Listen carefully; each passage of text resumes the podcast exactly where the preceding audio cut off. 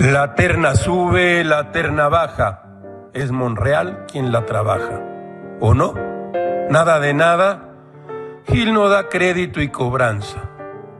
Una nota de la redacción de Animal Político informa que aunque en un inicio Morena, por medio de su coordinador Ricardo Monreal, aceptó que se repitiera la votación sobre la titularidad de la Comisión Nacional de Derechos Humanos, a fin de cuentas la mayoría de legisladores de ese partido votó en contra y Rosario Piedra Ibarra rindió protesta entre gritos jaloneos y gritos de fraude de la oposición.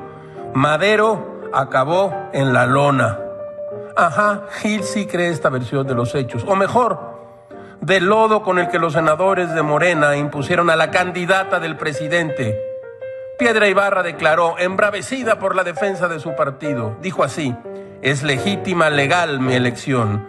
Yo no llego descalificada. Hay miles de ciudadanos en este país que están felices con mi nombramiento. Piedra Ibarra rindió protesta.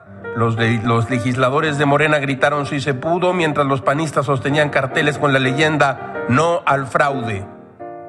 Así, así como usted lo oye, así estuvo la cosa en el Senado. Todo, todo es muy raro, caracho. Como diría George Clemenceau, un traidor es un hombre que dejó su partido para inscribirse en otro. Un convertido es un traidor que abandonó su partido para inscribirse en el nuestro.